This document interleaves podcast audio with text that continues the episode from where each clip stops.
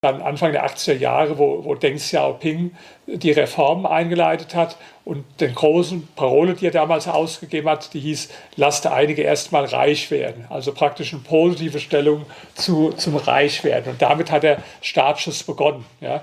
Und das sehen Sie auch, also wenn ich meine Vorträge halte in, in äh, China oder in äh, Korea auch, ja, da ist also die Einstellung zum Reichtum äh, viel, viel positiver. Ja. In Deutschland, wenn ich da mit Journalisten spreche, ja, das sind viele so die Fragen, ist es überhaupt sinnvoll und ist es nicht moralisch bedenklich und ist es nicht oberflächlich? Ja. Also das hat mich jetzt in China zum Beispiel nie einer gefragt, die, die wollten immer nur wissen, wie geht das jetzt? Ja. Und da sehen Sie schon die unterschiedliche Einstellung.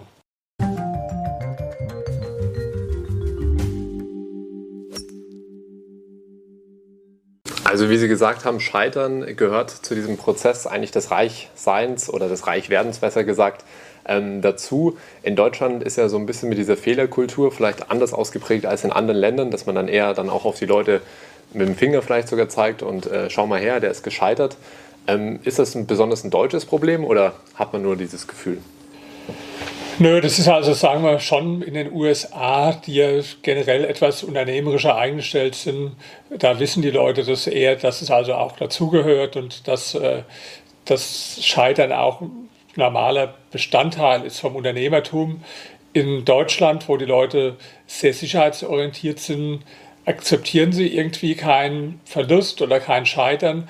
Das ist ja dann auch man sieht es ja auch am Anlageverhalten, dass die Leute ihr Geld hier lieber aufs äh, Sparbuch legen oder aufs Tagesgeldkonto oder was weiß ich, weil sie Angst haben vor der Volatilität, die man an der Börse hat. Ja, natürlich ist es jetzt kein kluges Anlageverhalten, also dieses, ähm, dieses extreme Sicherheitsbedürfnis und die Angst vor, vor Rückschlägen, ja, das äh, führt natürlich tatsächlich oft zu Problemen. Also wer wer solche Probleme vermeiden will, der schafft sich dann oft noch, noch viel größere Probleme auf der anderen Seite.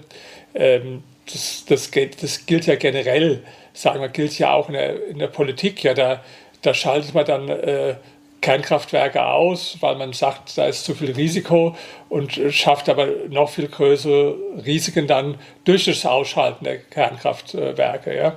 So, das ist also oft, was die Leute nicht bedenken, dass wenn sie ein Risiko vermeiden, dass sie damit ein viel größeres Risiko noch äh, gleichzeitig eingehen. Also äh, ohne Risiko und ohne äh, scheitern ohne Rückschläge geht es nicht. Aber das gehört ja auch zum Unternehmer dazu. Sie sagen jetzt, ja, der wird dann blöd angeschaut von den anderen, wenn er dann äh, scheitert.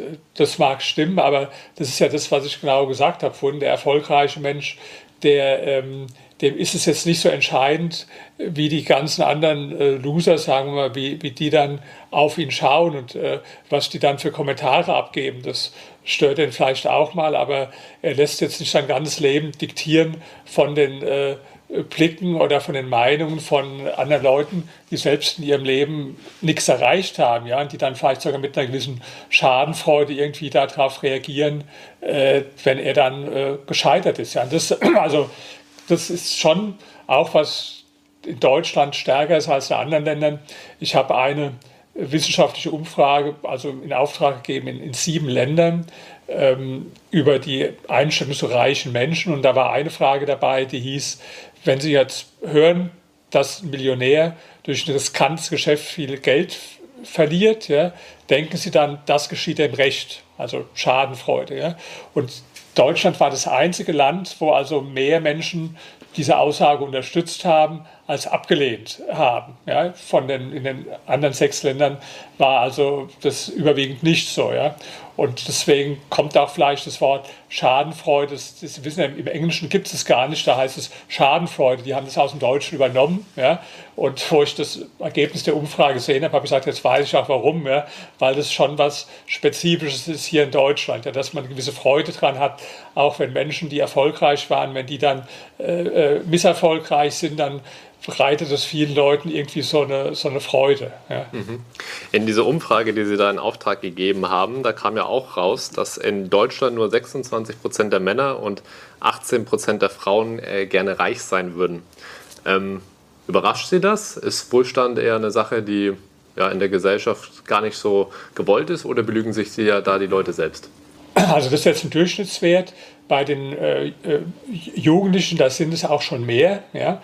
Ist ja auch logisch, sagen wir, wenn jetzt einer in ihrem Alter ist, hat er noch das ganze Leben vor sich und dann setzt er sich auch noch Ziele. Wenn einer mal in meinem Alter ist und hat bis dahin äh, ist er nicht reich geworden, dann denkt er sich also wahrscheinlich auch vielleicht nicht ganz zu Unrecht. Also wenn es mir jetzt in den letzten 60 Jahren nicht gelungen ist, warum soll es dann in den nächsten zehn Jahren jetzt noch gelingen? Deswegen ist, sieht man also in allen Ländern, wo wir diese Fragen gemacht haben, dass äh, unter jungen Menschen der Anteil derjenigen, die sagen, sie möchten reich werden, höher ist als unter Älteren. Aber es ist natürlich auch so eine gewisse, es hat mehrere Gründe. Also, dass man mit Reichtum und Reichen, da hat man so, haben viele Menschen eine gewisse Skepsis, Neidgefühle, verbinden damit was Negatives in Deutschland. Ja. Es sind auch viele irgendwo ein bisschen bequem, äh, die denken mehr darüber nach, bedingungsloses Grundeinkommen, also wie kann man den Leuten Geld geben, ohne dass wir was dafür tun, ja, oder äh, wie kann man umverteilen, wie kann man also anderen was wegnehmen, äh, ohne selbst mehr zu leisten und sich dann davon mehr äh, zu nehmen. Das ist so in Deutschland. In Asien, wo ich ja häufig bin, ist ganz anders. Ich habe jetzt die gleiche Befragung durchgeführt in, ähm, äh, in China zum Beispiel, da war der Anteil 50 Prozent äh, die das gesagt haben, dass sie reich werden wollen. Und in äh, Südkorea und in Vietnam waren es sogar noch viel mehr, die also das gesagt haben. Das heißt also in so Ländern wie China, Vietnam und Korea, da ist eine andere, positivere Einstellung zum Reichtum da äh, und auch, sagen wir mal, mehr, mehr Hunger da. Ja? Und deswegen sind die Länder ja auch aufstrebender und jetzt im, in den letzten Jahren erfolgreicher mit mehr Dynamik als jetzt äh, Deutschland zum Beispiel. Mhm. Bei den Umfragen ist auch rausgekommen, dass die Haltung gegenüber Reichen deutlich positiver ist in Ländern mit einem hohen Grad wirtschaftlicher Freiheit. Da zählen die Länder jetzt, die Sie gerade aber äh, genannt haben, nicht dazu oder schon? Und haben Sie dafür eine Erklärung? Also ich habe da ein bisschen Vorsicht geschrieben. Das war bei den ersten sieben Ländern, die ich untersucht habe, war es der Fall. Ja? Jetzt diese Länder, äh, diese asiatischen Länder, die sind jetzt neu dazugekommen. Äh, da muss man allerdings sagen, wahrscheinlich ist es nicht der Grad an wirtschaftlicher Freiheit, absolut gesehen, sondern ich vermute eher, wie sich die wirtschaftliche Freiheit entwickelt, also die, die, die relative Zu- oder Abnahme. Ja, also um, um das mal zu demonstrieren, es gibt so einen Index of Economic Freedom. Ja, da wird also jedes Jahr gemessen von der Heritage Foundation, äh, wie wirtschaftlich frei sind Länder. Ja. Und das Land, wo sich die äh, wirtschaftliche Freiheit am stärksten vergrößert hat, also von den größeren Ländern, ja, gibt ein paar kleinere, da war es noch mehr, aber von den größeren Ländern das Land, wo sich am meisten gewachsen ist, die wirtschaftliche Freiheit, das war zum Beispiel Vietnam. Ja. Vietnam war gleichzeitig auch das Land, wo also die Quote der Menschen, die sagen, dass sie reich werden wollen, am höchsten war. Auch in China haben wir ja in den letzten 40 Jahren eine große praktisch Zunahme an wirtschaftlicher Freiheit. Ja, absolut gesehen. Da gibt es immer noch viel zu tun, aber jetzt sagen wir, im Vergleich zu vor 40 Jahren, wo das alles staatlich, sozialistisch war, ist es ja viel kapitalistischer geworden. Und deswegen also nach nachdem ich die ersten sieben Länder untersucht hatte, da, da gab es diesen Zusammenhang von äh, wirtschaftlicher Freiheit und ähm, Stellung zu Reichen. Da habe ich aber schon dazu geschrieben, äh, dass das zu wenige Länder sind und dass man noch nicht sagen kann, ob das jetzt wirklich diesen Zusammenhang gibt. Und inzwischen würde ich sagen, nachdem ich jetzt die Ergebnisse von anderen Ländern kenne, dass es äh, vermutlich eher auch was zu tun hat mit der, äh, wahrscheinlich ist es eine Mischung aus zwei Faktoren. Der Grad der wirtschaftlichen Freiheit und die Änderung der wirtschaftlichen Freiheit. Also gerade in, in den Ländern, die ich jetzt untersucht habe, wie in, in Südkorea oder Vietnam oder China, äh, da hat sich also die wirtschaftliche Freiheit sehr stark zum Positiven entwickelt. Und es hat angefangen mit einer Veränderung in der Einstellung gegenüber Reichtum. Also äh, das war ja nach dem Ende der, der Mao-Zeit dann Anfang der 80er Jahre, wo, wo Deng Xiaoping die Reformen eingeleitet hat und den großen Parole, die er damals ausgegeben hat, die hieß, lasst einige erstmal reich werden. Also praktisch eine positive Stellung zu, zum Reichwerden. Und damit hat der Startschuss begonnen. Ja. Und das sehen Sie auch, also wenn ich meine Vorträge halte in, in äh, China oder in Korea auch, ja, da ist also die Einstellung zum Reichtum äh, viel, viel positiver. Ja. In Deutschland, wenn ich da mit Journalisten spreche, ja, das sind viele so die Fragen, ist es überhaupt sinnvoll und ist es nicht moralisch bedenklich und ist es nicht oberflächlich? Ja. Also das hat mich jetzt in China zum Beispiel nie einer gefragt, die, die wollten immer nur wissen, wie geht das jetzt? Ja. Und da sehen Sie schon die unterschiedliche Einstellung. Auf diese drei Fragen wollen, können Sie da gleich äh, kurz noch äh, Stellung dazu nehmen, wenn Sie das ein Journalist fragt, was Sie da normalerweise entgegnen würden? Ja, das, das, das Reichtum unmoralisch ist, ja, das äh, wird von Menschen gesagt, die die sogenannte Nullsummentheorie vertreten. Also das ist natürlich objektiv Quatsch, aber ich will mal sagen, was die glauben. Die glauben, dass äh, der eine nur deswegen reich ist, weil er dem anderen, der weniger hat, äh, was, was weggenommen hat. Ja, es gibt so ein Gedicht von Bertolt Brecht, äh, das ist meiner Meinung nach das, das dümmste Gedicht, also zumindest das ich kenne, ja, und da wird es aber sehr gut ausgedrückt, ja, das heißt so, äh, äh, reicher Mann und armer Mann standen da und sahen sich an und der Arme sagte bleich, äh, wäre ich nicht arm, wärst du nicht reich. Ja? So, und das ist praktisch dieses Denken, ja, dass der Reiche deswegen reich ist, weil er dem Armen was weggenommen hat. Das ist natürlich Quatsch. Das trifft jetzt nur für Kriminelle zu. Beim Kriminellen ist natürlich richtig. Ja? So, diese Nullsummentheorie, die haben alle, die im Gefängnis sitzen, irgendwann gehabt. Ja? Weil der hat gedacht, er kann nur reich werden, wenn er dem anderen was äh, wegnimmt. Und am Schluss ist er dann im Gefängnis äh, äh gelandet. Ja? In, in, vielen Fällen auf jeden Fall. Aber diese Nullsummentheorie, die ist unsinnig. In Wahrheit wird werden meistens die Menschen reich, die für andere einen sehr hohen Nutzen stiften. Also ich sage mal ein Beispiel. In Deutschland waren lange Zeit die, die beiden Albrecht-Brüder die, die reichsten äh, Menschen, ja? also die Aldi gegründet haben. Ja? Wodurch sind die so reich geworden? Weil sie äh, ein Konzept geschaffen haben, wo sie Produkte zu einem günstigen Preis für eine große Masse angeboten haben. Ja? Ähnliches Konzept wie heute, wie auch Lidl, ja. Das ist heute einer der reichsten Deutschen, der Schwarz, ja. Auch mit dem, oder in den USA war es jetzt äh, Sam Walton mit Walmart, das war das größte Unternehmen der Welt, ja. Auch durch das Prinzip, weil er einfach äh, durch zu günstigeren Preisen eine gute Qualität angeboten hat. Das heißt, er hat Nutzen für viele Menschen gestiftet. Wodurch ist Jeff Bezos reich geworden? Durch äh, äh, Amazon letztlich, ja, was wir alle irgendwo benutzen. Also jedes Mal, wenn Sie was bei Amazon stellen, machen Sie den äh, reicher letztlich. Ja. Aber Sie machen das ja nicht, um den reicher zu machen, sondern Sie machen das, weil es für Sie Nutzen darstellt. Weil es für Sie äh, bequemer ist vielleicht, als irgendwo im Laden äh, einkaufen zu gehen. Ja. Und deswegen also diese, diese Vorstellung, dass, dass reiche Menschen äh, dass es was schlecht ist oder dass die auf Kosten anderer reich geworden sind. Äh, die Fälle gibt es, aber das sind, das sind die Kriminellen, das ist eine Ausnahme. Die, die Unternehmer, von denen wir reden, die Leute auf der Liste der reichsten Menschen der Welt. Ja. Ich habe ja eben ein paar Beispiele gebracht, die sind alle dadurch reich geworden, dass sie für sehr viele Menschen Nutzen gestiftet haben oder so wie Larry Page und Sergey äh, äh, Brin, die Google gegründet haben. Ja, äh, benutzen wir alle Google. Ja, das heißt, es hat für uns Nutzen diese Suchmaschine und dadurch sind die reich geworden. Ein Journalist, der Ihnen vielleicht so eine Frage stellen würde, der würde vielleicht dann als Anschlussfrage stellen, mhm. ob dann Erben unmoralisch ist. Ähm, wenn Sie jetzt die Reichstenliste zitieren, in Deutschland ist es ja so, äh, die Liste der 100 reichsten Menschen in Deutschland, dass da 76 zumindest die Erben sind.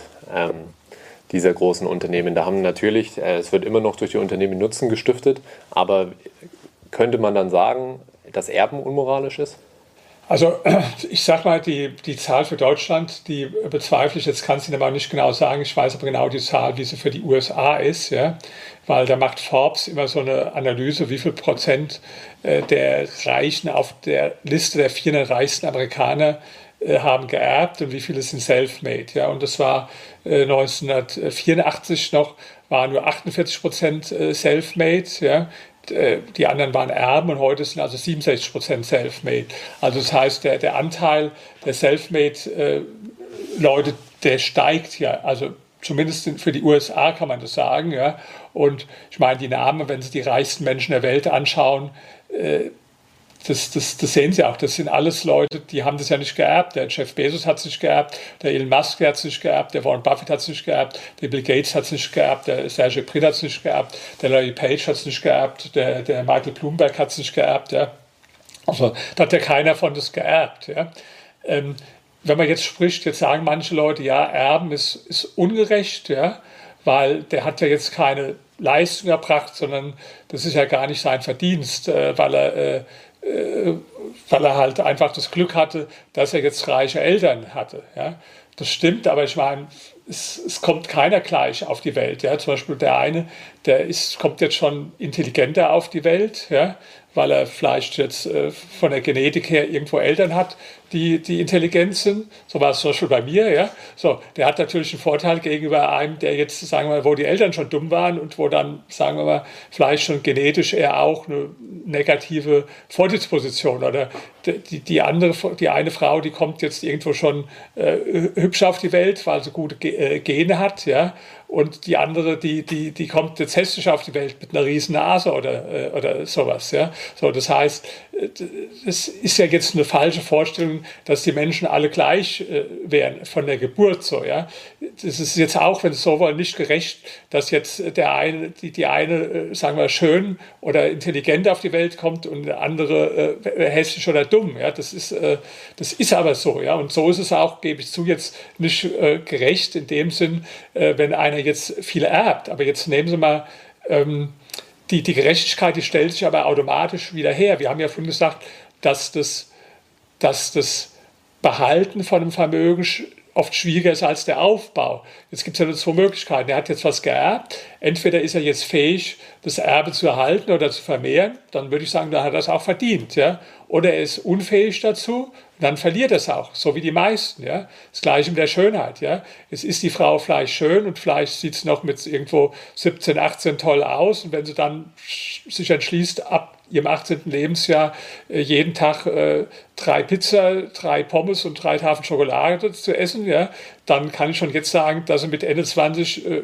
nicht mehr schön aussehen wird. Das heißt, äh, da muss man ja selbst was beitragen. Das ist ja auch eine eigene Entscheidung. Geht, äh, geht jetzt jeden Tag ins Fitnessstudio oder äh, tut sich jeden Tag mit Fastfood und Süßigkeiten den Bauch vollschlagen? Das ist ja dann eine Entscheidung, die jetzt äh, praktisch äh, dazu führt, ob der Mensch jetzt das, was er mitbekommen hat, behält oder nicht behält. Deswegen, also wenn sich jetzt da einer äh, Gedanken drüber macht, über die äh, Gerechtigkeit, äh, ja, davon nur wenn man dann sagt, man müsste die Leute so stark besteuern, das ist ja die Forderung von Linken, äh, dass sie dass das nichts weitergeben könnten, ja, ja, was, was würde ich dann machen? Dann würde ich ja überhaupt äh, das Geld dann, sagen wir jetzt spätestens in meinem Alter anfangen, alles irgendwo zum Fenster raus zu, zu, zu schmeißen. Ja, also ich meine, ist es denn dann, äh, äh, ja, weil wenn ich eh weiß, ich kann es gar nicht äh, weitergeben, warum soll ich dann irgendwo das sinnvoll äh, investieren oder bewahren? Ja, dann äh, gebe ich es doch mit vollen Händen aus, ja. Und das ist jetzt die Frage, wenn ich jetzt vergleiche, also der eine, der hat jetzt zum Beispiel ein Familienunternehmen und äh, bleibt also sparsam und guckt, dass er es auf die nächste Generation überträgt. Und der andere, der sagt also, was weiß ich, ich äh, lebe jetzt in Saus und Braus, ich mache äh, große Partys, äh, kaufe irgendwo haufenweise äh, äh Kokain für meine äh, äh, Freunde, gehe in die teuersten Puffs der Welt oder so weiter, ja, weil ich habe eh nichts zu vererben später und verprasse jetzt einfach das alles, ja. Ist der Mensch denn dann dadurch praktisch, ja, da wird ja ein ganz negatives Verhalten angereizt. Ja. Wenn man es jetzt vererbt, wird angereizt, dass du das Geld zusammenhältst, dass du es in der Firma hältst, ja.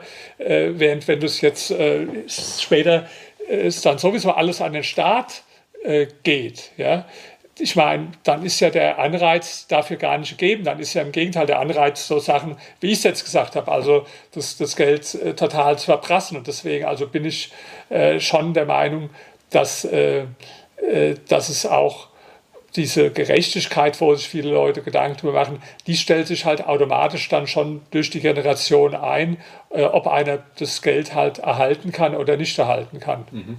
Ist dieses System aber vielleicht an einem gewissen Punkt zumindest ausgehebelt, wenn wir zumindest uns jetzt die extrem, extrem reichen Leute ansehen, wenn wir zum Beispiel die BMW-Erben ansehen, das äh, geistert ja dann immer durch die Medien, dass die allein durch die Dividende diese Ausschüttung bekommen. Natürlich haben die auch immer noch das Risiko, weil sie die äh, großen Mehrheitsaktionäre am BMW sind, aber wenn jetzt, ähm, nehmen wir ein Beispiel, Warren Buffett würde sich zur Ruhe setzen oder seine nächsten Erben würden das einfach äh, in Staatsanleihen oder in langfristig in Aktienfonds packen, dann entstehen da ja wieder so, so große Vermögen, wo dann die Kritiker sagen würden, da ist keine Leistung mehr dahinter.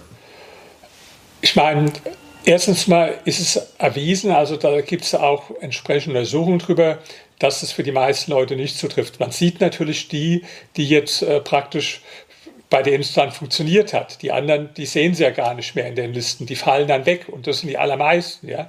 Also die jetzt vor, vor 100 Jahren, die die großen, äh, reichsten Familien waren in Amerika, äh, die tauchen gar nicht mehr auf in, in diesen Listen. Sie, sie sehen dann die Minderheit derjenigen, bei denen es äh, klappt. Ja? Und die haben dann gute Entscheidungen irgendwann getroffen, äh, indem sie zum Beispiel fähige Manager eingesetzt haben, die das Firmenvermögen erhöht haben. Ich sage das ist so ein Beispiel, wo ich früher gearbeitet habe, Springer, Axel Springer. Ja? So, der war jetzt äh, einer der reichsten Menschen von Deutschland. Ja? Und dann äh, ist er gestorben und dann hat seine Frau, die also früher sein Kindermädchen war, äh, die hat, ich glaube, es war seine fünfte Frau oder so, die jetzt dann geerbt. Da kann man sagen, ist jetzt ungerecht. Ja? Aber die, der ist jetzt gelungen, praktisch auch nach mehreren Versuchen, die, die nicht so gut waren, ein Top-Manager, das ist jetzt der äh, Matthias äh, äh, Döpfner, der heute äh, Vorstandsvorsitzender ist und auch einen großen Aktienanteil hat, da jemanden zu finden, äh, der das äh, entsprechend weiterführt und der auch dafür ja entsprechend wirtschaftlich äh, belohnt wurde. Und das ist dann schon auch eine Leistung, das entsprechend fortzuführen. Da würde ich sagen, äh, die hat das auch verdient, die hat alles äh, richtig gemacht. Hätte es jetzt nicht richtig gemacht, dann hätte es auch verloren. Also man sieht ja immer nur diejenigen, bei denen es dann funktioniert und sieht nicht diejenigen, äh, bei denen es äh, nicht funktioniert hat. Mhm, das stimmt, also ein Survivorship Bias gibt es auch äh, ja. dort wieder bei diesen Studien. Ja.